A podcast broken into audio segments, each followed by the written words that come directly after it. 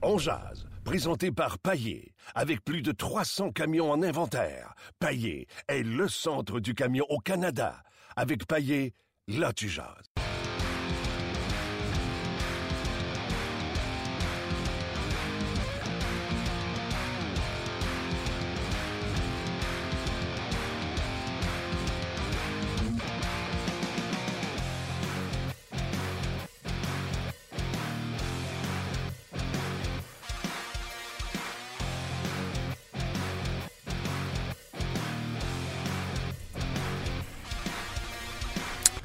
Bonjour et bienvenue à Ongears, édition du 8 mars 2017. Mon nom est Martin Lemay, en compagnie de Luc Dansereau. Hello Luc! Salut Martin. Comment ça va? Ça va fatigué. Arrête!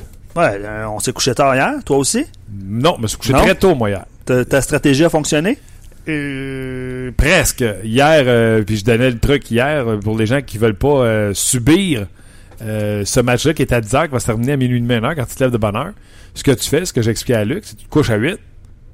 Comme ça, tu sauves les pauses, tu sauves tout ça. Tu te réveilles à 2h30 le lendemain matin, parce que moi, euh, je commence à me préparer à 4, puis à 4h30, il faut que je sois parti de la maison. Euh, donc, euh, puis tu réécoutes enregistrer, enregistrer le hockey sans les entraques, sans les pauses, euh, c'est une heure et demie facile. Donc, j'ai tout fait ça. Quand je me suis levé pour regarder le match, j'avais pas enregistré la game. Maudit sans dessin de cave. Il n'y a rien que j'ai pas dit dans le salon à 2h30 du matin. Donc, ce que j'ai fait, j'ai reculé avec Belle Fibre. Là, tu peux reculer là, dans la journée, je pense que c'est 24 heures, tu peux reculer. Je suis allé rechercher la partie de hockey à 10h. J'ai écouté la première période en direct qui s'est terminée à 3h10 à peu près du matin. Et à 3h, commençait Canadien Express. Donc, la première période, j'ai écouté dans son euh, intégralité. La deuxième, troisième, j'ai écouté en Canadien Express. Pas le choix, j'avais pas d'enregistrement, j'avais rien. Euh, mais toi, Luc, euh, t'as snoozé sur le hockey? Ça va bien mon affaire. Moi, j'ai, je l'ai écouté, je me suis pas couché. Je l'ai écouté en direct. J'ai manqué les deux buts du Canadien. Le premier? Le premier, réveillé? puis ça, il a été marqué à quoi, une minute 37, Ouais, je pense. rapide, rapide, en début de match. J'ai manqué ce but-là, je me suis réveillé. C'était déjà un zéro. Puis j'ai écouté jusqu'à la fin, euh, troisième période. J'ai vu le tir du revers de... Rappelle-moi son nom, c'est Sutter, je pense, euh, en, fin de match, qui a lancé Sutter, dans, le, la bedaine, la Price. dans Beden à Price. Puis là, je me suis dit, faut pas que je m'endorme, faut pas que je m'endorme. Et je me suis endormi. En Donc, prolongation. j'ai raté la prolongation. Bravo, chef. J'espère Merci. que vous, vous avez pu le regarder, le match hier. Euh, lui, en tout cas, c'est sûr qu'il l'a regardé. Euh, Marc Denis, salut. Martin, toi, tu te lèves de bonne heure, tu regardes au complet? Écoute, ça, je parlais avec tu rentres, euh, ma stratégie, normalement, quand le Canadien est dans l'Ouest, je me couche vers 8 heures le, mat- le soir. Puis comme ça, ça me donne 6 heures de sommeil pour. euh, puis je me lève à 2 heures, 2 heures et demie, puis je réécoute l'enregistrement. Tu sais, je vous enregistre, puis Ouais. euh, en une heure et demie, là, sans l'entraque, sans les pauses, je suis capable de- d'écouter le match dans son. Ouais, dans son. Hier, je me suis couché à 8 heures, 2 heures et demie, j'étais debout, 2 heures 34, je sacrais dans le salon, j'ai oublié d'enregistrer la game. Fait que tu veux que je t'en parle? Non, ben écoute, je suis quand même débrouillard, là. J'ai belle fibre à la maison, fait que j'ai reculé pour écouter la première période en direct avec vous autres. Tu sais, j'ai reculé la, machine jusqu'à 10 heures le soir. J'ai écouté la première période avec vous. Puis à 3 heures, commençait Canadien Express à RDS 2. Donc, euh, quand j'ai fini ma première période, était 3h10. Donc, la première période en Canadien Express était finie. J'ai commencé à écouter euh, Canadien Express, deuxième, troisième. Donc, écoute, il m'en manque pas beaucoup là, pour, euh, pour pouvoir discuter avec toi, je te l'avoue. Euh, As-tu aimé ton match? Moi, je trouve que le Canadien est quand même bien sorti hier euh, pour une équipe qui était à sa côte ouest. Ouais, je suis d'accord avec toi. La première période, au début, euh, les Canucks ont tenté de dicter le rythme, mais là, le Canadien a, trouvé ses jambes. Deuxième période, euh, complètement dominée. Puis, quand je dis complètement dominé, pas s'attendre à voir le Canadien obtenir euh, 15 occasions de marquer, mais les Canucks, eux, ont rien eu. Quatre tirs ont passé une douzaine de minutes à un moment donné sans menacer le filet de Carey Price, puis un de leurs tirs a été un tir de Reed Boucher d'un angle difficile. Alors, le Canadien a bien joué. N'eût été du brio de, de Ryan Miller, honnêtement, le match aurait pu être hors de portée. Sauf que les Canucks, c'est une équipe qui travaille. C'est là où ils m'ont impressionné parce qu'au niveau talent, on passera. Euh, Les Cédines euh, représentent un peu un boulet pour cette équipe-là. Euh, sauf qu'on a, euh, il y a une ardeur au travail du côté des Canucks. Ils ont, euh, ils sont demeurés dans le match, dans le coup. Et Michael Chappé a fait lever un tir pour forcer la prolongation. Price a été excellent aussi, a fait de bons arrêts en première période contre Granlund. En troisième période, tu viens de parler de, de Biega qui a tiré dans, dans la bedaine parce qu'il il l'a défié, il était bien positionné. Euh, le Canadien sauve. euh, écoute, euh, qu'est-ce que je qui ressort de ça? Pour moi encore la tenue de Carey Price, mais aussi l'équilibre offensif qui semble être euh, être revenu et tu sais des, des joueurs qui même s'ils ne s'inscrivent pas sur la feuille de pointage contribuent à la hauteur d'un excellent match. Moi, je pense entre autres à Shaw et Dano qui ont fait leur, leur boulot, leur besogne de brillante façon hier. Euh, oui, tu as raison. Shaw, plus de 22 minutes. Et sais-tu ce que je disais ce matin à TSN? C'est à chaque fois qu'il était sur la glace, on le remarquait. Oui, ben, en échec avant, c'est sûr là, que le, 1-2-2 agressif pratiqué par Claude Julien, là, lui est beaucoup mieux. C'est un bon poursuivant, Andrew Shaw. Il est ah, capable de gagner des batailles le long de la rampe. Il n'est pas en attente euh, dans le centre de la patinoire. Ça, ça lui va mieux comme, euh, comme style de jeu. Puis hier, euh, il est resté, il est resté discipliné, il est resté dans ses limites. Tu sais, quand tu joues 22 minutes aussi, là, t'as moins le temps de penser au prochain mauvais coup que tu vas faire. Ouais. Tu sais, c'est le même avec les enfants, là, t'es garde occupé pas qu'ils pensent à faire des mauvais coups, C'est un peu ça, c'est un peu ça, Andrew Shaw. Andrew Shaw est un enfant. C'est ce qu'on va retenir de ta, de ta citation. un enfant qui attend pour faire des mauvais coups. Marc, euh, ouais, le Canadien est bien joué, mais je me disais, Radulov, il faut qu'il revienne parce que, oui, Gallagher a 7 lancés, si je ne me trompe pas. Euh, mais un trio Pacioretty, Dano, Gallagher, ça peut pas être considéré, selon moi. Ça n'a pas le punch d'une première ligne. Ouais, c'est pas fou. C'est pas fou parce que tu as deux des trois éléments qui sont capables de venir dépanner dans un top 6, mais qui sont plus top 9, mettons. Ouais. Je pense que Dano, Dano s'est affirmé là, comme un joueur réglé national. Gallagher, pas de trouble. C'est des joueurs top 9. Il faut que ce soit de la production offensive périphérique, soit secondaire, euh, appelons-le comme on veut. Euh, je suis d'accord avec toi, mais ce trio-là, hier, a très bien joué. pour moi, ils ont été supérieurs au trio à, Daniel Sedin, euh, Daniel Henrik. Euh, je, suis d'accord avec toi. Radulov manque à cette équipe-là, euh, mais euh, on a très, très bien compensé là, en son absence. Oui, il a bien compensé. Le Canadien qui l'emporte. T'as Torrey Mitchell qui, je ne sais pas si tu as su par la suite, sais, parce qu'en première période, vous autres, Flynn est sorti tôt. Après ça, Mitchell est sorti. Et là, on regarderait peut-être une blessure. Euh, tu sais, l'équipe dans le camion a trouvé euh, euh, le, genou. Puis en échec le long de la rampe, là, ouais. Finalement, on apprend par la bouche de Claude Julien que Mitchell avait passé la première période aux toilettes puis qu'il faisait la navette entre le banc et le vestiaire parce qu'il se sentait pas bien. il avait il était malade dans le fond.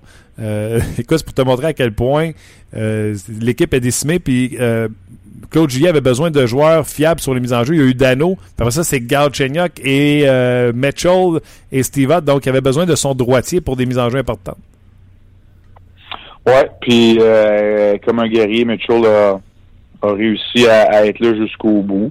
Euh, on ne savait pas parce que c'était en, boitant après avoir marqué son but qu'il est rentré vers le vestiaire. Fait qu'on cherchait une blessure ou quoi que ce soit.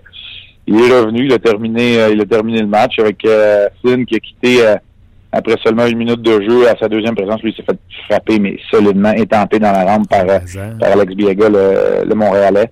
Euh, écoute, ouais, on était un petit peu à court de ressources et euh, c'est la raison pour laquelle Mitchell est dans la formation. On en a parlé, je pense, ensemble hier. lui, il a une chaise qui est bien déterminée. Hier, Philippe Dano a été fumant dans le cercle des mises en jeu. Là, ce, ceci étant dit, a été employé pour 28 mises en jeu. C'est presque la moitié des mises en jeu dans le match. il a très bien fait, 71 tu as rapporté 20 et 28 mises en jeu. Dano, il a été solide. Euh, mais des fois, du côté droit, ben, tu as besoin d'un petit coup de main parce que les autres équipes aussi en ont des joueurs qui sont allés gagner des mises en jeu. Exactement. Euh, OK. Parle-moi donc euh, du. en tant que joueur, l'Ouest canadien, Claude Gien a dit on avait un courbat, donc on a semblé manquer d'essence en, troisième période.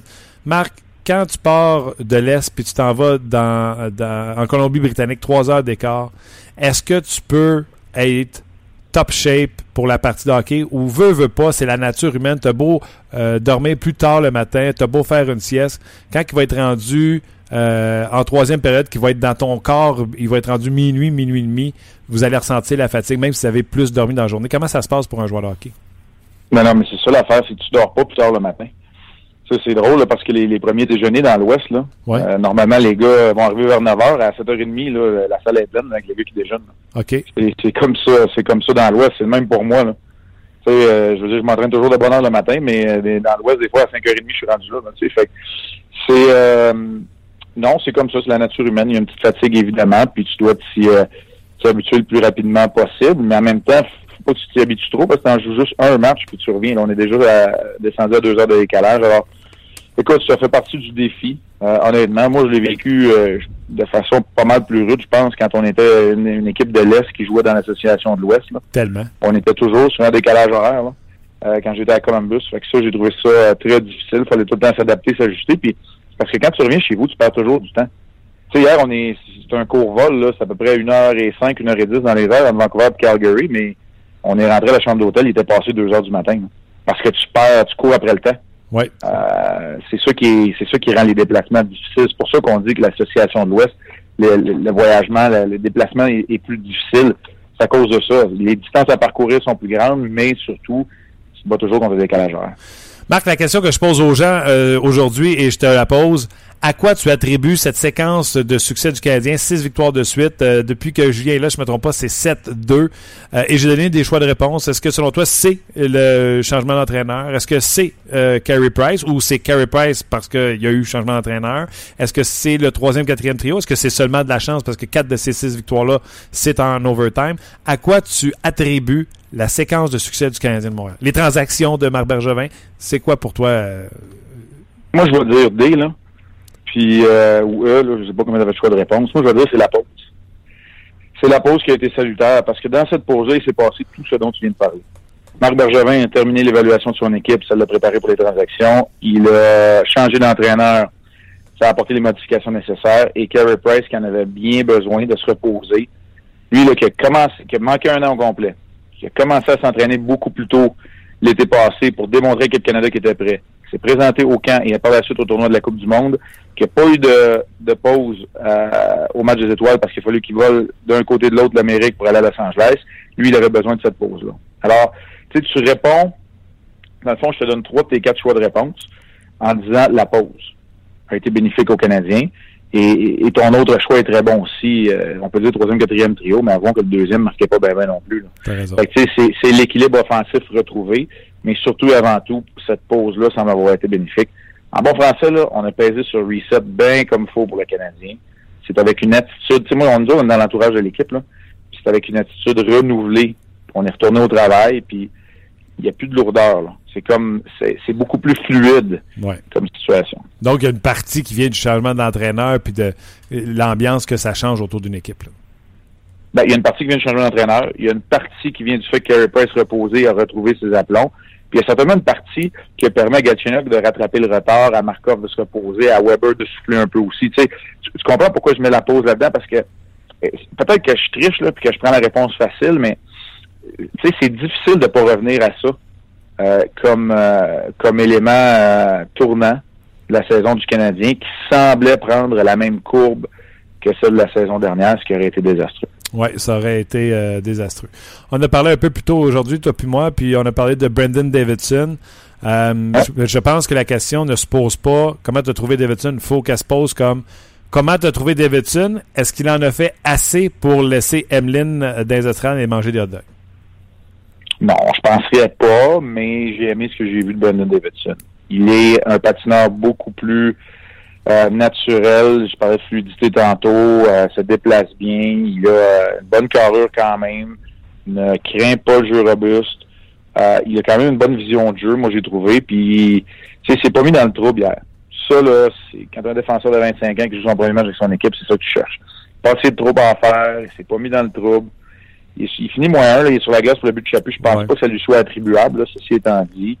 Euh, il a été le défenseur le moins utilisé, ça fallait s'y attendre. euh, parce qu'il n'a pas vraiment joué euh, euh, sur les. Ben, il n'a pas joué du tout sur les unités spéciales, en fait. Là. Exact. Euh, et ça, il fallait s'y attendre également. Mais euh, écoute, moi, pour moi, là, il vient de se placer dans l'échiquier devant Nestera, comme septième, comme 6B, mettons. Là. Ouais, ouais. Quand il y en a un, tu sais, si le Canadien continue, il maintient ce rythme-là. Puis tu un défenseur qui, tu sais, il bloque un tir, là, puis tu sais que 48 heures de plus, ça va lui faire du bien. Ouais. T'as pas peur de prendre la décision exécutive puis de dire, sais-tu quoi, euh, André, repose-toi aujourd'hui, on va rentrer Davidson. Ok. Sais-tu quoi, euh, Nathan, tu sais, l'épaule, là, tu t'es fait frapper, euh, 48 heures, entraîne-toi, traitement, on va rentrer Davidson une game. Moi, je pense que c'était ça qu'il fallait qu'il fasse. Euh, de ce niveau-là, il l'a bien fait. Je sais pas ce que tu en penses, toi, c'est quoi ton, ton évaluation? Parce que des fois, on- moi, j'essayais de regarder Davidson hier, mais j'essaie de regarder une multitude de facteurs, y compris des joueurs des Canucks. Sais que hier, soyons honnêtes, euh, c'est pas l'équipe que je cherche à regarder cette année, puis c'est pas, il y a bien des joueurs que je connaissais plus ou moins. Ben, c'est ce que j'allais te dire. Là, les Canucks, là, euh, moi, je pense que j'en regarde beaucoup de hockey, puis euh, je peux te nommer euh, pratiquement la quatrième ligne de tout le monde. Je pense, je sais même pas, je suis capable de te nommer la troisième ligne des Canucks, parce que Borat était à deux. Ouais. Je connaissais ses, ses, ses coéquipiers, c'est la deuxième ligne, là, mais la troisième ligne, ça commençait à être essoufflant. Euh, fait que tu as raison pour les Canucks, je regarde, t'as pas besoin de, de justifier pour celle-là. Moi, j'ai trouvé euh, que il a joué la game simple que tu joues quand t'es nerveux. Puis, surtout qu'il y avait la rondelle, pff, elle partait, il l'a sorti. Il a pas gardé la rondelle pour rien. Il l'envoyait à Petrie régulièrement. Euh, patinait bien, je trouve, euh, pour les sorties de zone. Euh, honnêtement, pense que quand on te remarque pas, c'est parce que tu as fait un bon premier match. là. Ouais, c'est ça. C'est comme ça que je vois ça aussi. Puis, euh, tu sais, les Canucks, là, pour revenir à cette équipe-là, là, parce qu'il faut en parler quand même, là, mais, tu sais, je suis d'accord avec toi. Moi aussi, on regarde du hockey, tu sais, puis Ben oui. c'est pareil. Tu sais, c'est des, des gars qui se promènent. C'est des Reed Boucher et des Cramarosa qui, qui ont été euh, ont été allés chercher deux fois sur les waivers là, qui, qui jouent sur cette quatrième ligne-là. là. Tu sais, on est dans une transition. Puis là, les jeunes joueurs sont pas arrivés à maturité, puis les Cédines sont trop vieux pour contribuer. C'est un peu ça. C'est Ah plate à dire, mais c'est comme ça. Les Canucks, tu regardes l'aliment, puis là, tu envoies un, tu fais Ah, il est rendu là, lui. OK, il était au New Jersey. Puis c'est de même que Ouais, ça marche ça. line Ouais, ouais, c'est un peu, c'est un peu ça. C'est comme ça avec, euh, avec beaucoup de ces joueurs-là. Je suis d'accord. Troy Stetcher, par exemple, euh, lui, je l'ai aimé. C'en est un là que, c'est pas parfait. Lui, je l'ai aimé. C'est bizarre. J'ai trouvé ça très difficile hier, là, son match. Ouais. Mais, C'est ça. euh, c'est ça pour les Canucks. Je pense qu'on a fait le tour. Oui, Twitcher, là, comme tu l'as dit, le Burroughs, on l'a eu en une couple de fois en entrevue, puis il nous dit en début d'année, puis le ratoureux à Luc Danseau, c'est qu'est-ce qu'il a fait? Parce qu'on avait fait l'entrevue enregistrée. Il avait été cherché dans son keeper, il avait été euh, cherché euh, Stetcher dans son pool parce que Burroughs l'avait collé avant, mais il a pas laissé la chance à personne d'y aller parce qu'on avait tapé l'entrevue. Tu vois comment c'est un pourri? Ah. Écoute, je vais vous laisser laver votre, linge sale en famille. Je m'en mêle pas. bon. Euh, bon, ben, on te laisse tranquille. Calgary aujourd'hui, euh, c'est le fun, une journée de congé à Calgary? Il fait froid. Je, je suis en train d'essayer de voir là, à quelle heure que les, les Flames sont sur la patinoire. Je vais aller voir l'entraînement du Canadien à 13h30. Puis euh, demain, demain, c'est une équipe euh, qui travaille, qui joue très bien. Brian Elliott s'est vraiment retrouvé, lui, euh, après un début de saison difficile. Fait que c'est un nouveau défi qui, qui attend le Canadien. On s'en parle sur le même autres ou? Oui, Luc m'a dit que oui, fait que, Ah, écoute, ouais, OK, fait que je te parlerai pas des Flames aujourd'hui. Salut Martin. Gardien pour demain. Bye bye. Salut. Marc Denis euh, en direct de euh, Calgary. Les gens sur Facebook Live, merci d'avoir euh, été là. Venez cliquer sur, en haut de la vidéo, là, euh, venez cliquer sur le lien, venez nous rejoindre dans notre page euh, On Jase. Euh, la communauté qui est là, vous allez voir, euh, les commentaires, c'est excellent. On a du plaisir à communiquer ensemble. On Et- en lit en ondes d'ailleurs. là. Oui, on va en lire en nombre Exact. d'ailleurs. Puis même sur Facebook Live, là, on a des gens aussi loin que de la Colombie qui nous écoutent. Oui. Steve Laforge nous a écrit. Euh, salutations Steve. Donc si vous pouvez faire le switch, vous venez nous voir euh, du côté de la page ongeard sur le RDS.ca, ça va nous faire plaisir parce que il y a François Gagnon qui s'en vient nous donner des détails de la Floride. Il y a Louis Domingue qui s'en vient et également vous allez pouvoir entendre Éric Bélanger qui en a une peine autre à nous raconter. Euh, Ouais, c'était intéressant avec, euh, avec Marc euh, au sujet de Davidson. J'ai l'impression qu'on est comme dans la même situation que Dwight King. Tu sais, Dwight King, après le premier match, on avait dit ah, attendons un peu avant de euh, capoter un- avec euh, Dwight King. C'est un peu la même chose qu'il faut faire avec, euh, avec euh, Davidson. Tu sais, euh, c'est pas Bobby Orr, mais comme Marc l'a dit, s'il peut rendre des services aux Canadiens, c'est euh, c'est quelque chose qui va être plus euh, qu'apprécié. Ouais, j'ai trouvé son match, euh, son match correct aussi. Là. Comme tu disais tantôt. euh, Entre tes deux nappes, Ouais, non, non, mais tu sais, c'est un gars de la Ligue nationale, euh, border Ligue nationale. Là, Euh, je pense qu'il a connu beaucoup de succès. Il était affaibli par, euh, par la maladie aussi. Euh, il revient de loin. J'ai l'impression qu'il mérite sa chance. Là. Honnêtement, il avait l'air stable euh, défensivement, mais tu sais, on- il a joué un match puis il a joué quoi une dizaine de minutes, là? même pas. Fait que c'est dur à, comme tu disais tantôt, c'est dur à évaluer. Saluez-nous les, les gens qui arrivent sur, no- sur notre page euh, via Facebook. Ça va nous faire plaisir de vous euh, saluer. Euh, pendant que je tente de répondre euh, voilà, à François, c'est fait. Je lis euh, quelques commen- que- commentaires. Nouveau coach, nouvelle approche plus positive, nouveaux joueurs plus robustes qui contribuent à stimuler l'équipe. Price qui redevient lui-même, ça fait quand même plusieurs éléments pour contribuer à une relance. Je pense que c'est... euh, Ben, c'est pour ça qu'on a des choix de réponse, tu sais, parce qu'on pose la question pour les gens qui viennent Exact. de se joindre à nous. Là, à quoi vous attribuez cette série de six victoires de suite euh, du euh, Canadien? C'est-tu un nouveau coach? C'est-tu euh, les transactions? Est-ce que c'est le retour de Carey Price en forme? Bref, continuez de réagir sur le, notre page On Jase. Tout de suite, on va aller... On est passé de Calgary à Floride. Il y a comme un écart d'à peu près une quarantaine de degrés. François Gagnon, salut. Oui, salut, salut. Ah oui, Tu euh, réponds à ma question, là, que ben, le, le principal point, c'est le réveil de Carey Price, mais le réveil de Carey Price est directement associé au changement de coach. Donc, tu sais, dans la vie, il n'y a rien qui arrive pour rien. Et puis, souvent, c'est le hockey, puis le sport, comme la vie, c'est un jeu de domino. Alors, à partir du moment où il y a eu le changement d'entraîneur, il s'est passé une série de réactions positives. Puis là, ben, le Canadien a les résultats là, sur, euh, sur la main. Ah oui, c'est comme euh, ma- mon frère, quand il s'est séparé, ma blonde m'a dit Mon Dieu, donc bien souriant ton chum, ton frère. Ben oui, c'est ça. Et- la même affaire. T'es-tu sûr que tu veux aller là, toi, là? J'ai pas mal fini. Comment ça va, Floride, François? On a eu des, euh, des annonces, ou en tout cas des. euh, Peux-tu dire seulement des rectifications sur certaines choses? Euh, annonce, rectification, je sais pas les rectifications, tu me, me, me feras, euh, je pense pas que personne ait dit des choses qui étaient pas correctes, là. Mais il y a eu des annonces, oui. Euh, écoute, il n'y a pas eu des gros changements, là. Il y a deux projets qui ont été adoptés ce matin par les directeurs généraux et qui vont être envoyés au comité de compétition pour avoir l'aval là-bas, puis après ça, se rendre au bureau des gouverneurs pour être entérinés. C'est pas des grosses affaires, là. Retenez pas votre souffle, là. Vous, euh, vous prendrez pas le clos en voiture là, ou euh, quoi que ce soit. Euh, il y a un projet qui avait été présenté par euh, Pierre Dorion, qui est le directeur général des sénateurs à Ottawa. Et ce projet-là était très simple, c'est que quand une équipe, tu sais, quand euh, il en arrache en zone défensive, puis il dégage la rondelle à l'autre bout, Ouais. et puis là, ben, ils peuvent pas faire de changement, alors les coachs euh, des, des réclament des temps d'arrêt pour reposer leurs joueurs. Eh bien, à compter de l'an prochain, si c'est entériné, et ce le sera par les gouverneurs, c'est sûr, les, euh, les, euh, les entraîneurs ne pourront plus réclamer un temps d'arrêt dans ces circonstances-là. Ça veut dire que les joueurs qui étaient à bout de souffle vont avoir 10-15 secondes pour reprendre leur souffle au lieu d'avoir un temps d'arrêt complet. Ça devrait donner plus de buts, ça va rendre, euh, ça va rendre euh, euh, les joueurs plus vulnérables. Et la raison pour laquelle on fait ça, c'est qu'on voulait vraiment pénaliser les joueurs qui se rendent coupables d'un dégagement refusé. Donc moi je trouve que c'est une bonne initiative, mais c'est pas nouveau. Si vous connaissez la Ligue américaine et que vous suivez les euh, les, les activités euh, du club école du Canadien ou des autres formations de la Ligue, vous savez que c'est déjà comme ça dans la Ligue américaine. Et euh, Dave Andrews, qui est le commissaire de la Ligue américaine, euh, a, a indiqué ce matin à des collègues ici qui l'ont joint euh, qu'il était très satisfait euh, de ce nouveau règlement-là qui a été entériné ou qui a été implanté cette année dans la Ligue américaine. Ça, c'est une bonne nouvelle. Puis quand je disais rectifier, c'était au sujet de la semaine de congé. Je pense qu'on va faire des ajustements là-dessus. Oui, oui, oui, oui. On, on rectifie rien, mais on va ajuster, c'est sûr. Parce que du côté de la semaine de congé, euh, il est clair que euh, le principe était bon, mais l'application n'était pas bonne. Alors, ce qu'on va faire l'année prochaine, c'est que on va. Là, tu sais que les semaines de congé ont commencé à être accordées le 1er janvier, et puis ça vient de terminer ou c'est sur le bord de terminer. Donc, la plage a été très large. L'an prochain, ce qu'on va faire, c'est qu'on va diviser la ligue en deux.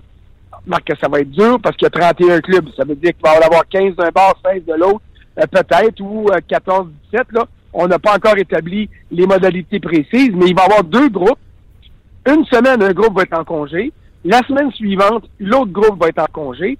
Et les équipes qui vont revenir du congé vont s'affronter entre elles pour les deux premiers matchs.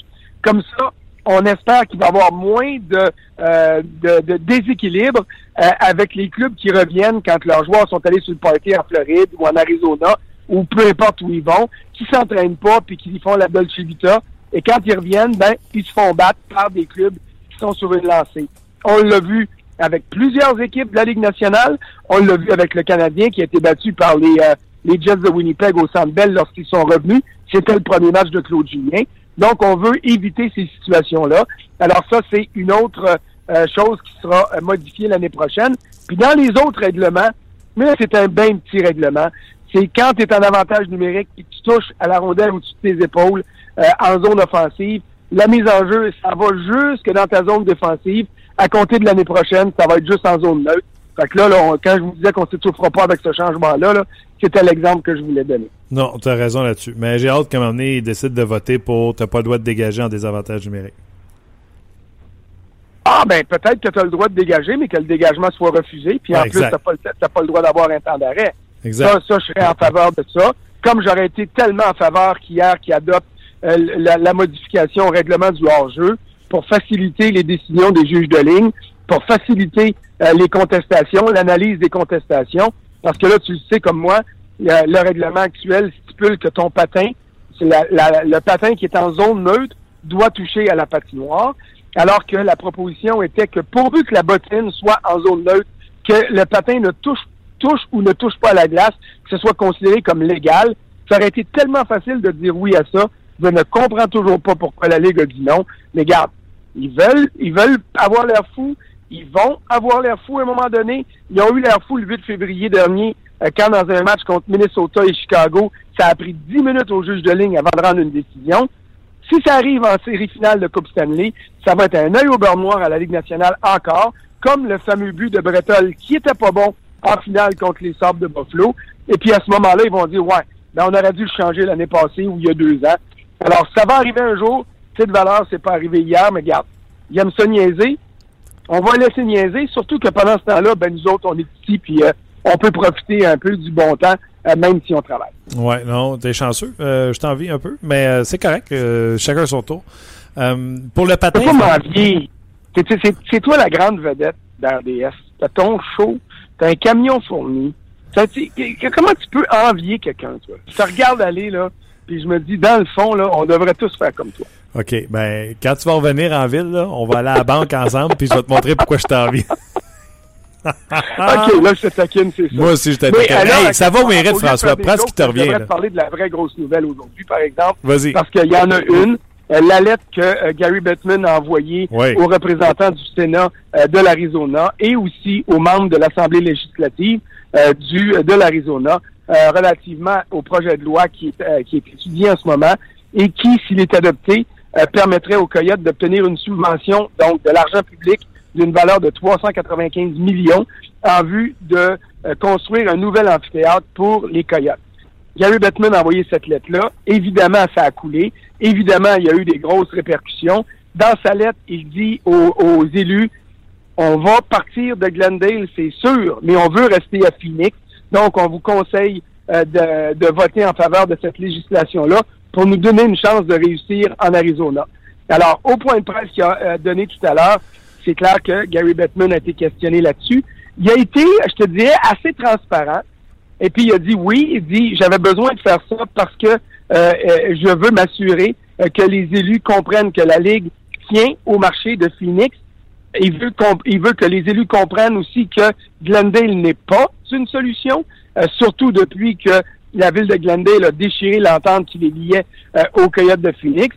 Alors, euh, ce qu'il veut, c'est s'assurer d'obtenir le 395 millions de subventions afin de permettre à Anthony Leblanc et ses partenaires, qui sont les propriétaires des Coyotes, de se bâtir quelque chose quelque part dans la grande région de Phoenix, plus près du centre-ville, de manière à attirer les partisans qui étaient là au début et qui n'ont pas suivi à Glendale et d'assurer la survie du hockey dans le désert de l'Arizona. OK. S'ils l'ont pas, est-ce qu'ils s'en vont? Ça, c'est une maudite bonne question. Merci. Et, et, euh, à cette question-là, ben, euh, Gary Bettman n'a pas voulu donner de réponse, évidemment. Parce qu'il a dit, écoutez, il y a plein d'options qui sont sur la table. Il n'a pas voulu nous donner lesquelles. On en connaît quelques-unes déjà. Euh, bon, le projet avec l'Université de l'Arizona à Tempe, ça, c'est tombé à l'eau. Mais il y a toujours cette possible association entre les Suns de Phoenix, le club de NBA au basketball, et euh, les Coyotes, comme c'était le cas euh, lors de l'arrivée des Coyotes euh, euh, à, à Phoenix. Ça, c'est toujours une éventualité. Mais euh, quand on dit à Batman, écoute, ça traîne en longueur. Il y a eu la faillite, il y a eu la mise en tutelle, il y a eu la vente, euh, il y a eu tous les problèmes avec Glendale, puis encore, ça vivote. Et Batman a répété qu'il n'était pas question de déménager, que ce marché-là, euh, il, il, il y tenait et la Ligue y tenait. Donc, moi, si j'étais un élu à, à, à l'Assemblée législative de l'Arizona ou au Sénat, je lis la lettre de Batman, j'écoute ses commentaires quand il dit on tient au marché, mais là, je dis à Batman, écoute bien, là, si tu y tiens tant que ça, prends les moyens pour rester. Pourquoi moi, je te donnerais de l'argent en subvention si, dans le fond, tu me dis que tu vas rester là, peu importe. Tu veux partir de Glendale? Fine, parfait. Va-t'en de Glendale. Mais euh, moi, je veux pas investir de l'argent là-dedans tant que toi, tu me convaincras pas du sérieux du projet euh, à Phoenix. Alors, plus ça change, plus c'est pareil. Puis, on a l'impression qu'on tourne en rond. Puis, en plus, pour nous autres au Québec, particulièrement pour nos amis qui nous écoutent à Québec, on se dit, ça n'a pas d'allure. Ils réclament une subvention pour un club euh, euh, de la Ligue nationale là-bas. Nous autres, à Québec, on a un building qui serait prêt. Mais il est clair que du côté de la Ligue nationale, on tient à rester là. Et le projet de Québec, s'il se réalise un jour, et je crois qu'il se réalisera un jour, ben, viendra par le biais d'une relocalisation, mais d'un club de l'Est et non d'un club de l'Ouest, justement parce qu'on veut obtenir la parité à un moment donné. Puis pour obtenir la parité, ça va prendre une autre équipe dans l'Ouest, probablement à Seattle par le biais d'une expansion dans quelques années. Euh, par contre, au niveau business, c'est bien joué de la part de Gary Bettman parce qu'en rendant ça public, parce que le coulage, d'après moi, c'est volontaire de la part de Bettman, la pression vient euh, des paliers de gouvernement qui, eux autres, font face à l'électorat. Puis, euh, si l'électorat veut pas perdre son équipe de hockey, ben, ils vont mettre de la pression sur, sur leurs élus. Là-dessus, je, te donne raison. Le danger, le danger, par exemple, parce qu'il y en a un, c'est qu'il n'y ait pas assez de pression populaire pour pousser dans le dos des élus. Souviens-toi quand Glendale a menacé euh, de se sortir euh, de l'entente. Pas là quand il l'a déchiré, la maire actuelle, mais l'autre euh, maire qui était là avant. Il y avait eu un tollé au niveau du conseil municipal. Souviens-toi de cette partisane qui était arrivée avec un chandail des coyotes, puis elle avait planté le maire, puis elle disait, vous, là, quand vous y allez, là, vous avez des billets gratis. Moi, j'y vais à tous les matchs. J'économise parce que je suis une fan des, des coyotes. Alors, je vous en supplie, euh, euh, gardez, mettez de l'avant le projet pour assurer la survie des Coyotes à Glendale. Là, les élus avaient voté oui. Ils n'étaient pas convaincus, mais il y avait eu une pression populaire. Si, du côté du Sénat et du côté de l'Assemblée législative, ils ressentent aucune pression populaire, ben là, ça va être un coup d'épée dans l'eau de la part de Gary Bettman. Mais ces dossiers-là, ça se règle aussi en coulisses.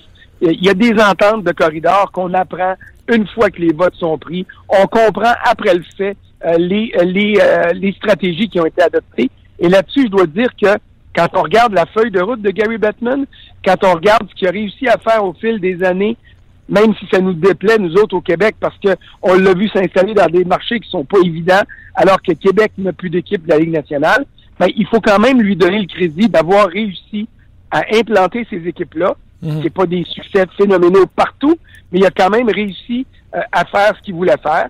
Et puis, euh, moi, je vais te dire, jusqu'à la fin, je vais y accorder le bénéfice du doute parce que c'est un, un homme d'affaires qui est sérieux, c'est un gars qui est ratoureux, c'est un gars qui est capable de mener à bien ses dossiers.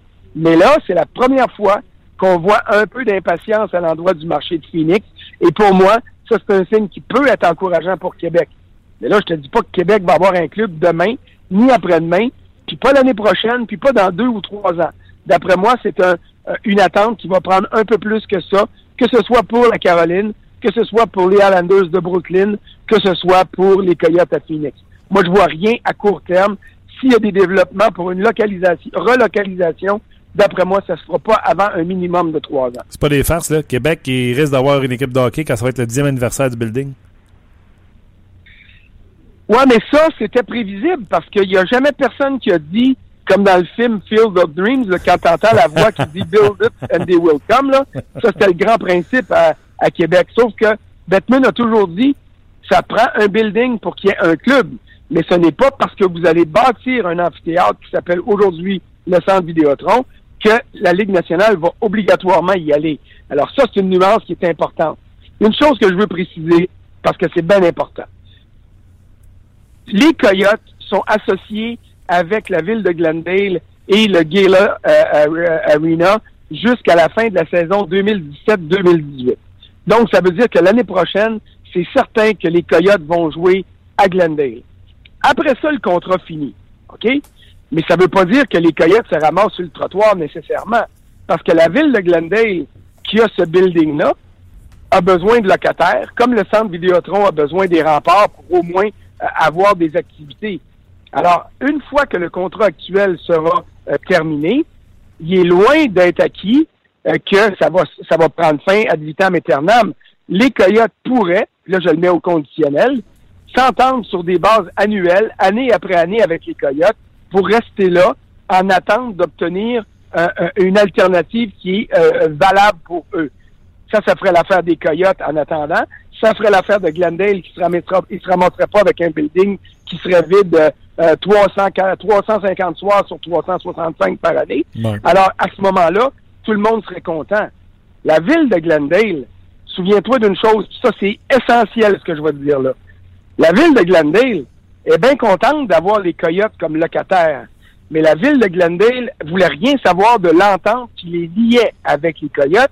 Et c'est normal parce qu'au niveau monétaire, c'était un mauvais deal pour la ville. Ça leur coûtait une fortune et puis ça avait aucun sens.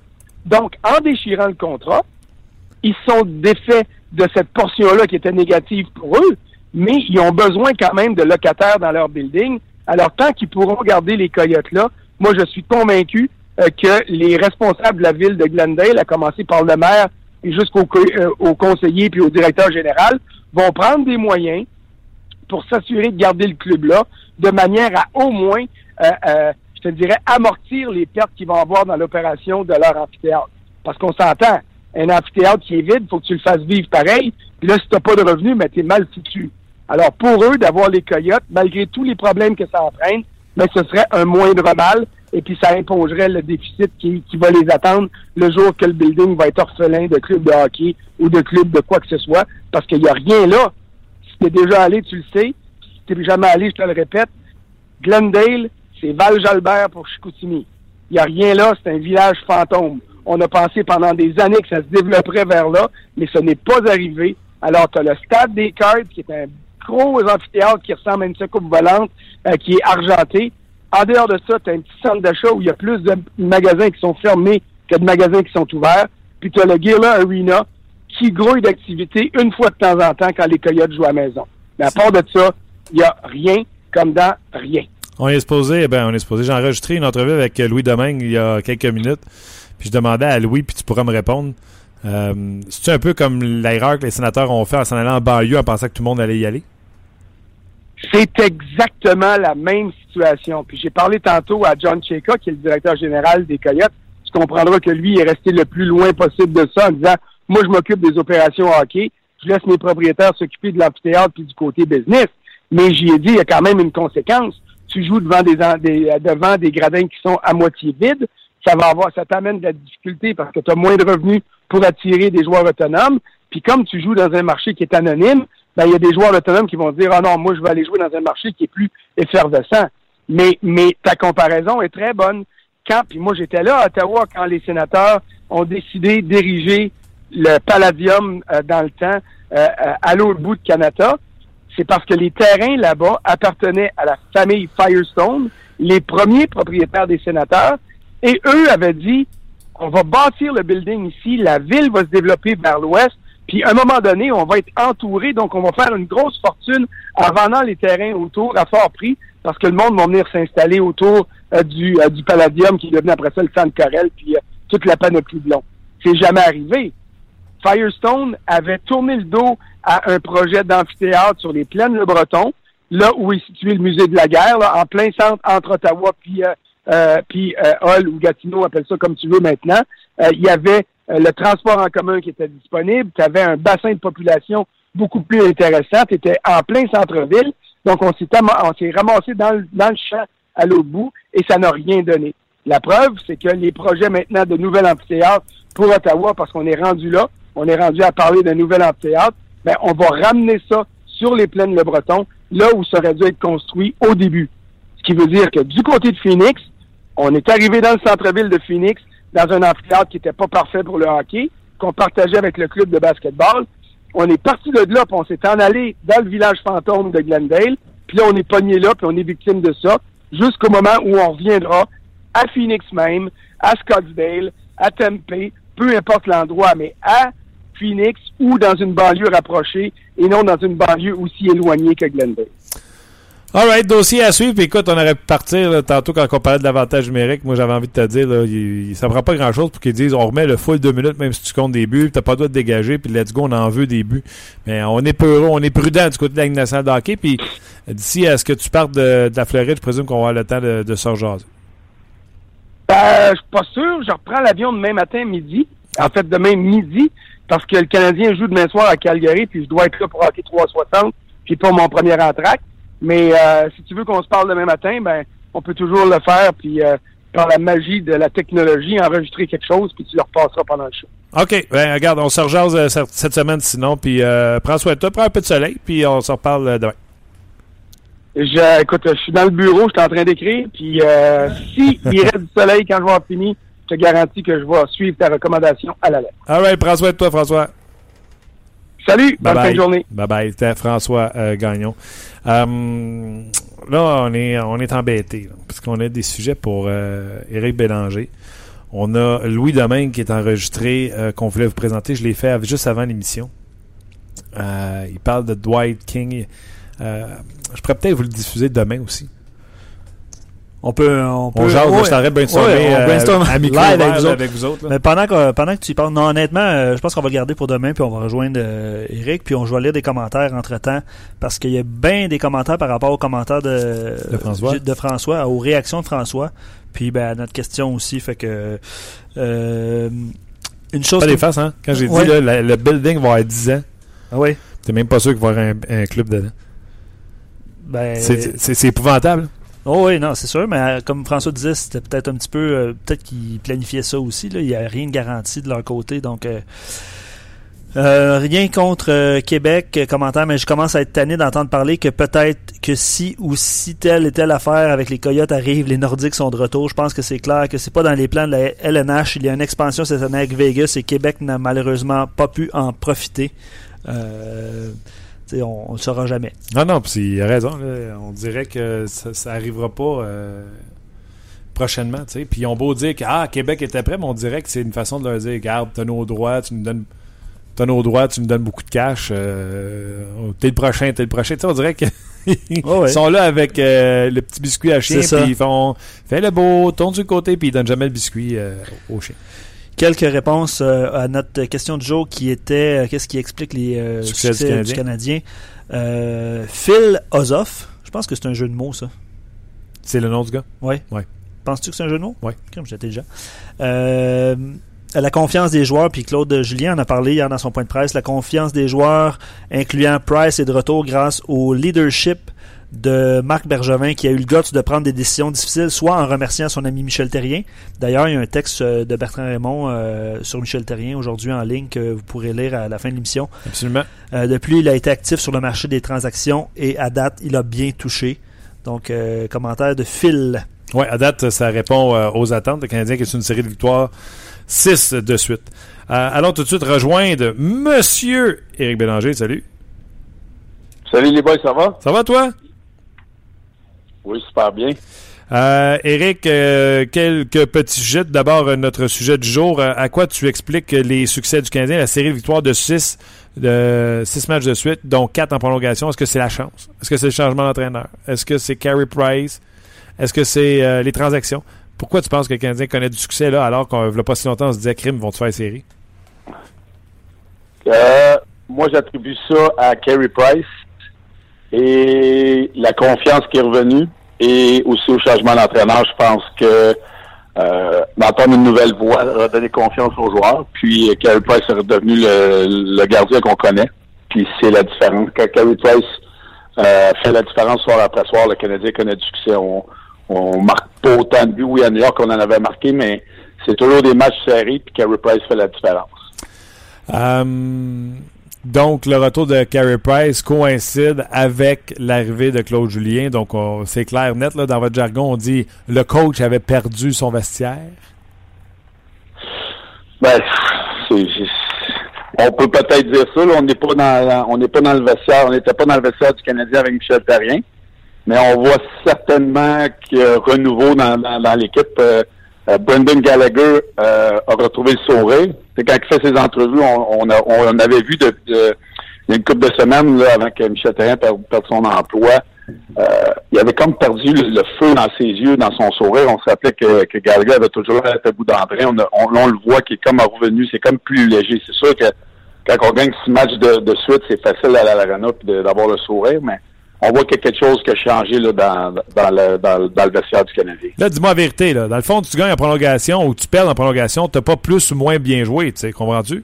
Tu sais, c'est David Perron qui me disait ça. Moi, il dit ça me fait rire. On gagne en overtime, là, le monde, ça, ça, saute dans le vestiaire, mais on perd. Pourtant, on a joué la même game euh, que si on aurait gagné en prolongation ou en tir de barrage. Puis là, le monde sont tout babouneux, etc. Les joueurs de hockey, là, euh, Eric, quand vous êtes une série de victoires, mais qu'il y en a 4 sur 6 qui sont en prolongation, overtime, vous dites-vous. Parce que le Canadien, visiblement, il s'en sac que ce soit en prolongation parce que la confiance est à la hausse. Tu comprends ce que je veux dire? Euh, fait que vous- de ce que je comprends, vous vous tourmentez pas bien bien à savoir si ça a été gagné en régulier, prolongation ou tir de barrage. Non, parce que le, le, le, la chose là-dedans, oui, le Canadien garde Vancouver, là, on s'entend dessus que c'est pas, euh, c'est pas les Globetrotters, là.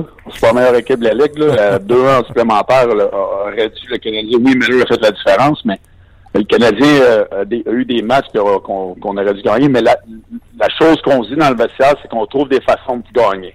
Les bonnes équipes trouvent toujours des façons de gagner, que ce soit en supplémentaire ou pas. Tu as raison. Quand on part en supplémentaire, on, est déçu. Quand on gagne, on est content, mais, mais le, deux points, c'est ce qui fait la différence dans la Ligue nationale. On, les équipes se doivent de gagner, puis surtout présentement, le Canadien euh, avait des équipes comme euh, les sénateurs d'Ottawa qui s'approchaient, les Blues de Boston, donc euh, fallait qu'ils gagnent. Les autres, euh, ils ont repris leur confiance. Donc, c'est des matchs que les Canadiens sont, sont confortables à jouer, puis on voit les résultats, quatre victoires en supplémentaire dans les six dernières. Marc Bergevin a fait beaucoup d'acquisitions à la date limite des transactions. Tu as déjà parlé que euh, tu avais euh, frappé vicieusement un joueur euh, que tu te retrouvais coéquipier avec, puis qu'il a fallu que tu y parles et m'emmener. Je me souviens plus c'était qui, mais tu nous avais raconté que tu avais été un salaud.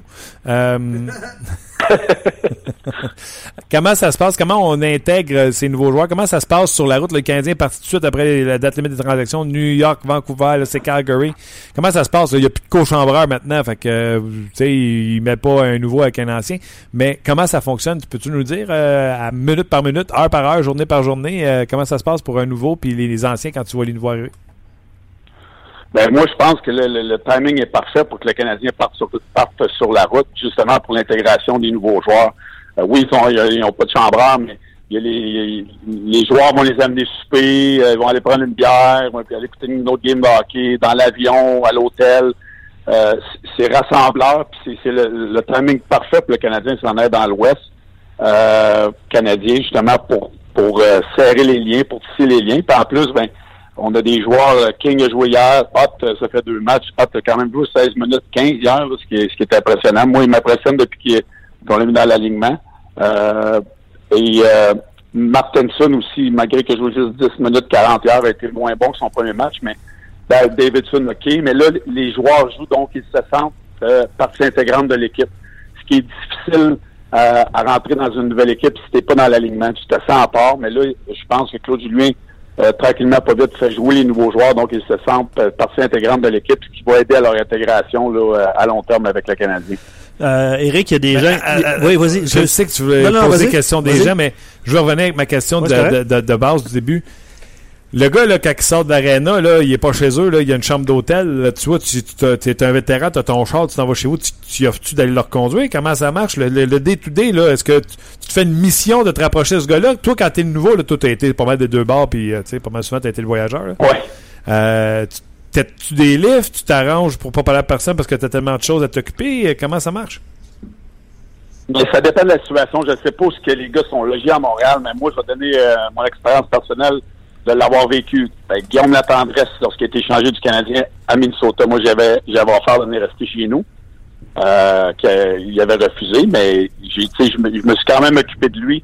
Euh, puis à Washington, quand je suis arrivé à Washington, euh, j'ai été à l'hôtel pendant trois mois, trois mois et demi, euh, parce que je trouvais rien, puis j'avais ma voiture, puis les gars, ils ont, ils ont leur famille, ils ont leur blonde, ils ont leur femme, ils ont leurs enfants, donc euh, quand tu sors de l'arena, là, euh, t'es tout seul. Mais ce qui aide, ce cheminement-là pour les joueurs du Canadien en ce moment, c'est qu'ils sont plusieurs dans le même bateau.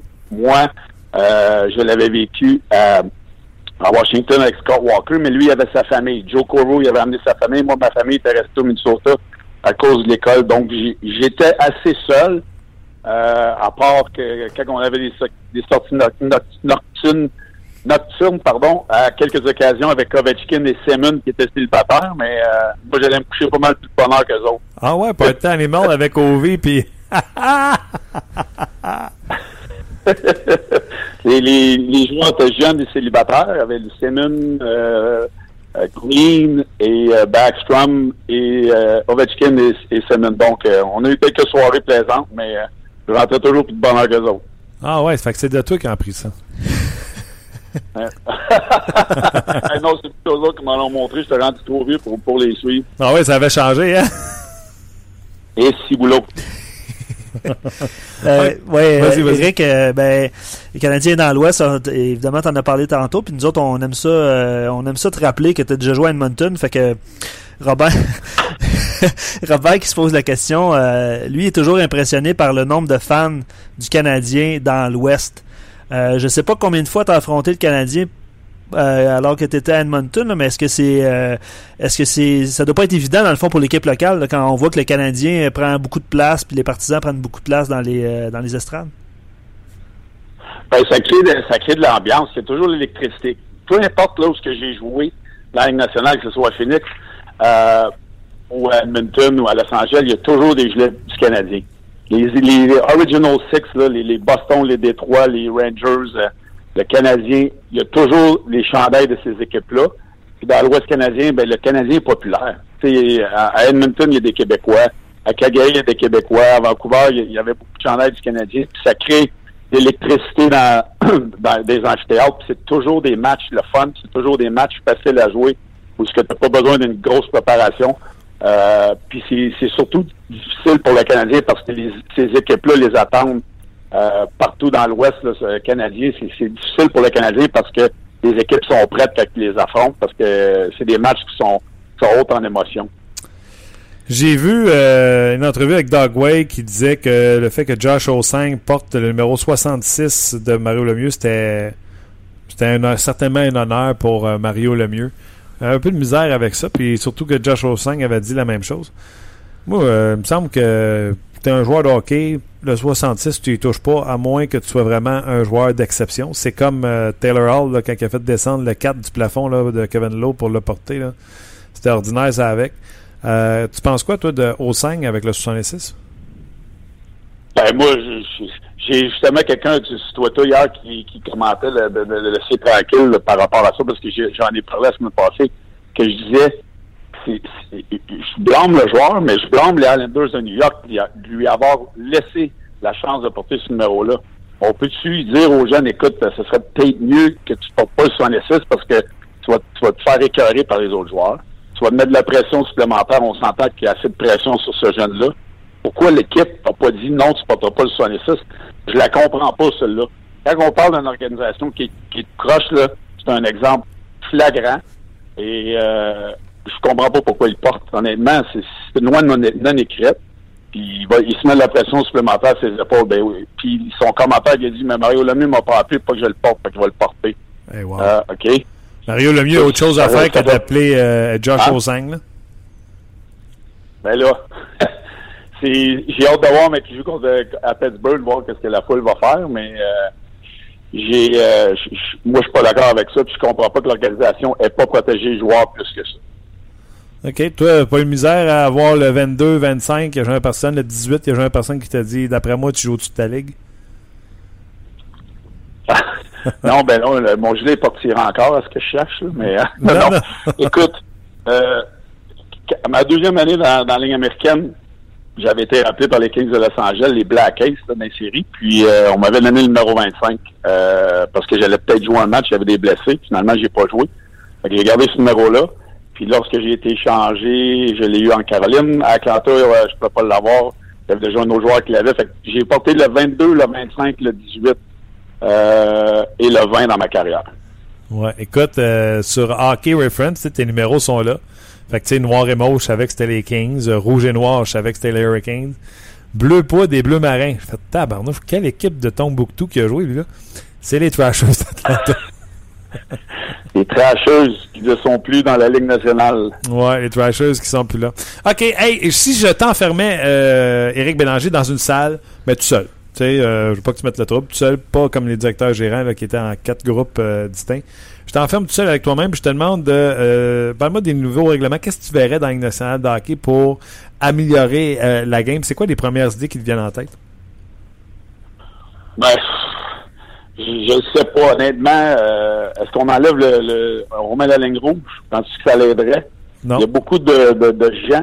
Il y a beaucoup de gens qui aimeraient avoir la ligne rouge. Euh, moi, je ne sais pas si ça changerait grand-chose. Euh, on a parlé d'agrandir la patinoire, ce qui enlèverait des sièges, des, des revenus, ça, ça ne marchera jamais. Non. On a parlé d'agrandir les buts, je crois pas à ça, ça, la, ça enlève l'étiquette de hockey.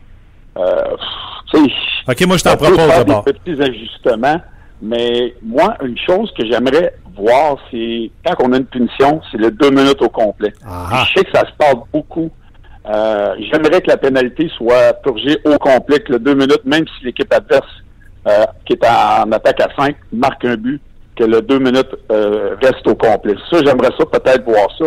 Je pense que ça donnerait plus d'offensive, puis le, le, spectacle serait peut-être plus excitant à ce moment-là. Oui, un avantage numérique en début de match. Euh, le deux minutes se joue complet. Tu as le temps de marquer deux buts. L'autre équipe est obligée d'ouvrir le jeu pour y arriver. Ne plus être... Et puis toi, tu as joué en désavantage numérique, mon tabarouette à part de ça. Je t'appelle un dégagement refusé en avantage numérique. Ce serait bon, ça aussi? Ben ça, j'allais le dire. Oui, tu n'as pas le droit de sortir la rondelle. Ça, je, oui, ça créerait de nouvelles, de nouvelles choses. Je pense qu'il y aurait des tactiques différentes, puis des joueurs dans mon style euh, seraient peut-être plus en demande, seraient peut-être plus d'argent, ce qui est bon pour les joueurs. Euh, puis un règlement, là, le, un des plus stupides qui a été inventé dans la Ligue nationale, c'est la rondelle. Quand on, on à la rondelle, puis elle sort sans toucher à la billetterie, on peut enlever ça, c'est un règlement de, de cocon, là? Ça, ce règlement-là, je peux pas croire qu'on peut toucher à ça encore. Ah, tu vois, on n'est pas d'accord là-dessus, Eric. Là, là, tu ressembles plus à Luc Dansereau. Mais euh, tu l'as passé au bord de la vitre, t'as pas le droit, là. Pourquoi je te donnerais pas de deux? Ben parce que c'est évident quand c'est très Je sais qu'on dit que les arbitres ont de la misère à juger des choses, là. Ça, leur mettra encore plus de choses sur les épaules, ça je suis d'accord. Mais c'est tellement évident à voir quand que tu le fais euh, intentionnellement ou, euh, ou tu le fais sans faire par exprès. C'est très, très facile à voir. On peut punir lorsque mais ça revient encore au jugement de l'arbitre, ce qu'on veut enlever de l'humain, puis je le comprends ce règlement-là, mais moi je suis pas pour ça, parce que souvent, on va gagner un match avec ça d'esprit éliminatoire. Moi, je suis pas d'accord avec ce règlement-là. OK, mais mettons que j'essaie de te convaincre, mettons, euh, puis j'y arriverai pas, mais mettons, je te donne un autre argument. Quand tu te dégages par la baie maintenant, tu as comme une conscience de dire faut pas que je la mette là bord, je vais tomber à 5 contre 3, ça, je suis déjà à désavantage numérique, donc ton rythme ne sera pas aussi haut, ton rythme ne sera pas aussi efficace, donc encore plus de chances de créer de l'attaque. Puis toi puis moi, depuis tantôt, c'est ce qu'on parle, essayer de créer de l'attaque dans la Ligue nationale de hockey. Tu trouves pas qu'il y a ça aussi qui joue là-dedans? Oui, oui, oui, je suis d'accord. Je suis d'accord. C'est 50-50 parce que moi, je trouve, euh, on l'a vu dans les séries, parce que euh, c'était vraiment pas intentionnel, où ce que le joueur l'envoie d'un gradin, puis il pourrait prendre une punition. C'est juste que la zone grise, on l'a enlevé, je suis d'accord. Les joueurs retrouveraient une façon de, de, de, contourner ça, mais euh, je, tiens encore à dire que je trouve ça plate, ce règlement-là. OK. Et je vais écrire un article là-dessus bientôt. Moi, le règlement, je comprends pas, vous avez pas pensé, là. Changer le flèche comme toi, là, je suis pas pour ça. Mais si au lieu que le poteau soit rond, comme on le connaît depuis toujours, Mhm. s'il était en 45, c'est-à-dire que tu as une arête à l'extrême extérieur du poteau dans la dimension du filet, et après ça, il y a un angle de 45 qui fait dévier les rondelles dans le but. Combien que de poteaux dans un match en moyenne, Eric? Ben, il en a 3, 4, c'est pas 5 par match, là. Fait que si sur les 3, 4, mettons 4, il y en a 3 qui, avec euh, ce poteau-là, la rondelle, c'est poteau in. Ça demeure un beau jeu, ça demeure un beau lancer. On va entendre ping, c'est pas avoir entré le filet. Tu comprends ce que je veux dire? Les poteaux feraient dévier les rondelles dans le filet. T'as pas agrandi le filet, mais les bons tireurs qui sont capables de frapper poteau viennent de marquer plus de buts, puis t'ajoutes ton spectacle, ça n'a pas coûté bien cher, là. C'est moi, je, suis d'accord avec ça, mais je pense, en tout cas, je serais très surpris que la Ligue nationale touche à ça.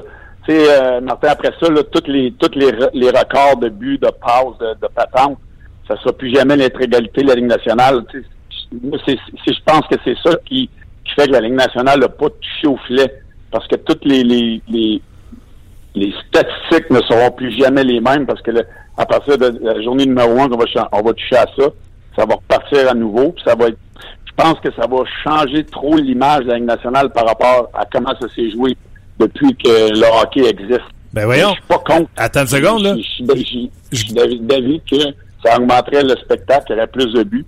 Je garde, Euh, je garde sauf la même que, dimension de filet, fois, Eric. Je garde la même dimension de filet, là. Je fais juste limer les poteaux, là, pour que quand ça les frappe, ça rentre par en dedans. Je garde la même dimension de filet.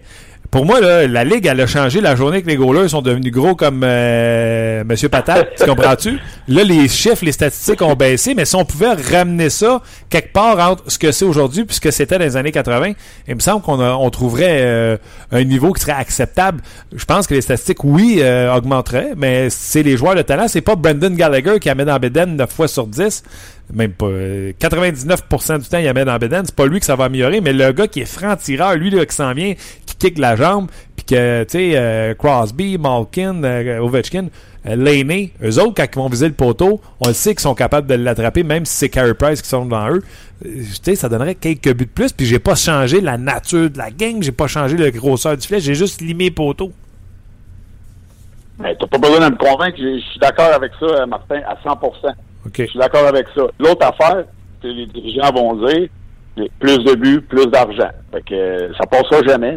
Les, propriétaires ne verront jamais. Ils vont dire bon ben mon marqueur de 10 buts va peut-être en, marquer 15 vu que les, les, les, 5 fois qu'il a frappé le poteau dans l'année à, à rentrer. Ça va me coûter plus cher. Puis c'est sûr qu'ils vont trouver de quoi pour pas changer ça, mais t'as pas besoin de me convaincre. Moi, je suis d'accord avec ça. OK. Victoire, défaite, tu garderais ça comme ça? Deux points de la victoire, trois points. Euh, le système de pointage, ça aussi, là, c'est touché de vouloir changer ça pour les records. Ouais, ça aussi, d'après moi, ça passera pas justement à cause de tout ça. Mais moi, je l'ai vécu lorsque j'ai joué en, Europe. Euh, dans la KHL, il y a le système de trois points. Euh, je déteste pas ça. Euh, trois points pour une victoire en, en temps réglementaire. deux points pour une victoire en supplémentaire et un point pour l'avoir perdu. Ça, j'ai ça, j'aime ça parce que ça fait pousser les équipes à vouloir gagner plus en temps réglementaire que à dire bon ben les cinq dernières minutes on ferme le jeu et on se rend supplémentaire, bon, on a une chance de gagner. Ok, ça fait... arrive beaucoup dans la Ligue nationale en ce moment, puis je pense que c'est ça que les, propriétaires et les directeurs généraux aimeraient voir changer. Fait que donc, tu confirmes qu'avec deux minutes à faire, les équipes essaient pas de sauver le point. Au contraire, ils poussent la machine pour. Parce que si tu es, pour ben dire, dans le fond, euh, il pousse ta machine pour avoir trois points ou il joue ses, il joue ses faux fun pour être sûr d'avoir un point? Ben, c'est sûr que tu veux gagner ton trois points parce que tu, n'en perds un automatiquement pour un supplémentaire. Okay. le problème dans la Ligue nationale, puis je l'ai vécu souvent dans les cinq dernières minutes lorsque, lorsque la game est, à égalité. Bon, ben, on veut pas se faire marquer. Donc, les, équipes ne jouent pas pour gagner. Ils jouent pour se rendre en supplémentaire. Pour avoir une chance de gagner en supplémentaire c'est là que moi j'ai un problème avec avec le, le, spectacle devient un petit peu plus euh, terni par la fin des matchs lorsqu'il y a des égalités dans la Ligue nationale. Puis je pense que la Ligue nationale euh, sont au courant de ça. OK. Un gros merci, euh, Eric. Puis là, je te pose une question euh, Spring Spring sur ta carrière. Tu penses que tu es capable de répondre? oui, ça dépend. Quelle est ta meilleure saison en carrière à titre de points? Phoenix. Hein? Mauvaise réponse. Non? Ben, à ma carrière dans la Ligue nationale. Ouais, ouais, ouais. La saison où tu as été échangé aux Capitals de Washington, si on combine tes 60 matchs avec le Wild et tes 17 avec les Capitals de Washington, tu as eu 41 points. Tandis que ta saison en Arizona, 40 points. Ah, ben, c'est pas super. J'ai quand même eu des bonnes, des bonnes, euh, des bonnes saisons. Moi, je te l'ai dit, j'étais prêt à Montréal avant Brian Smolinski. Elle a fait un show là-dessus. Bélanger ah, ben. Smolinski? J'aurais aimé ça. Ça, je peux te le dire que j'aurais aimé ça, je vais à Montréal. Ouais, ben nous autres avec, on en plus, euh, non seulement on aurait aimé ça pour Eric Bélanger, mais on a vu ce que Smolinski nous a donné. Hein, on aurait aimé ça, maudit. ah ouais. j'aurais pas été payé. Non, écoute, c'est impossible de faire payer. Eric, un gros merci. Je te reparle la semaine prochaine, puis je te poserai une question sur ta carrière, à voir si c'était bon. All right. Merci les boys. Salut. à tous. Salut, Bye. Bye. Hein? Le gars de la Ligue nationale de hockey, peut pas dire qu'il garde tas ses stats? Ah, pour vrai, je suis un peu surpris, tu sais. Qu'il l'aille pas? Ben oui. Ouais, il en euh... trouver un autre l'année semaine prochaine. Je trouve ça très bon. En fait, c'est ça, je suis surpris. Je trouve ça très bon qu'il ne sache pas. C'est un peu, euh, un peu contradictoire. Quelle est ta meilleure saison de plus, c'est moins? Par rapport au, euh, au, poteau, il y a beaucoup de réactions, Martin. Il y en a qui disent c'est une bonne idée, tout ça. Euh, mais il y en a qui ne trouvent pas ça sécuritaire. J'imagine que à cause de l'angle, si les gens, les, les, joueurs frappent le poteau en glissant, par exemple, ou un gardien de but, n'importe quoi, c'est l'argument qui revient le plus souvent quand vous dites, euh, tu sais, euh, moi, tu, mettre les poteaux en moi je suis sadique là? Donne-moi des gens qui ont dit que pas sûr à cause de ça. Ah, écoute, PA, Morin. PA, euh, PA, je vais vous montrer à quel point moi je suis sadique, je suis gardien de but, je suis tanné de voir foncer au net. Si je pouvais mettre assez mince, là, comme une lame de rasoir, puis après ça, 45, comme ça, s'ils rentrent dans le poteau, ils se coupent en deux. Comme ça, ils vont arrêter de charger le filet. C'est ce que je ferais. Mettre ça pour dire que. pour, pour dire que, dans le fond, c'est ta solution. Dans le fond, tu tu irais avec. honnêtement, euh, là, c'est un. Pour moi, là, Ouais. c'est un no-brainer. Tu favorises le talent des joueurs qui sont talentueux. Et euh, tu changes pas euh, la, la- la- la- la- le- la grosseur du filet. Donc, le jeu sur la patinoire, c'est le même. Tu comprends-tu? La dimension du filet, c'est le même. Pour le gardien de but, c'est la même chose. Il n'y a pas plus de, de terrain à couvrir. Tu ouais, comprends-tu? oui, absolument. Euh, par rapport au Parce que poteau Oui, in, présentement, ça existe déjà. Oui. Tu comprends-tu? C'est juste, Oh, oui. ça va être... le- ce que tu frappes présentement dans un poteau franc va rentrer. Je comprends. Non, je comprends. Moi, je suis d'accord avec ça. C'est juste que les gens. Puis c'est vrai qu'il y a une question de sécurité là-dedans. J'imagine que s'ils adoptent le règlement, ben la sécurité ou tu sais, ils vont faire en sorte que, que ça soit sécuritaire. Ce serait impossible de. Tu sais, je vais le faire un Notre- petit ballon là, comme un crayon, mettons, là, pas, pas coupant. Là. Tu comprends-tu? Ouais. Comme un crayon, mettons. Puis après ça, 45 vers le filet. Euh, par rapport au numéro 66, aussi quelques réactions. Il y, en- euh, il y a Simon qui se posait comme question, tu sais, qu'est-ce qu'on fait euh, éventuellement avec le 4, le 9, le 10, le 19, le 88, le, Non, non. éventuellement le 4, le 9, le 10. 87, euh, 97, tu sais. On se calme, là. 80, tu sais. Le Ah deuxième meilleur marqueur là, dans, dans l'histoire, c'est Marc Messier, je me trompe pas? Numéro 11, Il roule encore le 11. il roule. Tant que t'as pas une carrière à le style de Marc Messier, là, t'es pas dans la conversation. C'est quoi, c'est les numéros élevés doubles qui... euh, moi, je me souviens, en tout cas, à ton époque aussi. Moi, je pense que Gretzky puis le mieux. Après ça, c'est fini. hein. Ça a été des joueurs euh, phénoménales, des joueurs d'exception. En tout cas, Wayne, c'est clair, ils l'ont enlevé. mais Ça ne 80 pas sur Wayne. 88 de Davidson, exemple. Est-ce que ça te, ça te chatouille? Non, pas en tout. Moi, un petit peu, mais pas, pas tant que ça. là, mais- As-tu qui porte un 88? Ouais. Ça te dérange de quoi? Ben, pas ça me, ça me dérange pas là. Euh, je suis d'accord avec le fait que tu sais on dirait que ça vient avec la pression des numéros doubles euh, de ce genre là. Ah ouais? Non, non, Ah, je, je trouve ça drôle, tu sais, c'est comme euh, Mark Strong qui porte le 20. J'ai envie de dire, ouais, gros, Bobrovski 72. euh, 72, euh, fait José 60, euh, tu sais, ça n'a pas de bon sens. Regarde. en Russie, tu sais, quand les gros-là arrivaient avec un numéro 2. numéro Ah 2. non, gardien de but, c'est 1, 20, mettons, je suis capable de vivre avec. Tu sais, il y a eu Tretiak, Belfort. 1, 20, 29, je suis capable de vivre avec. 30, 31, 32, parce que c'est mon numéro. 33, 37, 39, puis c'est tout après.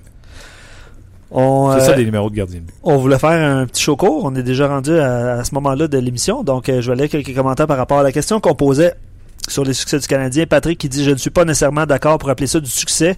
Oui, l'équipe gagne, mais pratiquement toujours par la marge d'un but ou en prolongation. Si l'équipe gagne, regardez plutôt la différence qui se trouve entre les deux poteaux Carey Price. Je pense qu'on peut pas être en désaccord avec, euh, avec ça. Ouais, pour les succès du Canadien? Ouais. Ou pour les poteaux? Ah, pour les succès du Canadien. Succès du Canadien, je suis d'accord avec vous. Pour les poteaux, il l'a pas. euh, non, il l'a Ben, pas c'est parce que. Carey Price, l'autre jour, il a gagné, je pense, à 1. Il y avait eu 4 poteaux dans le match.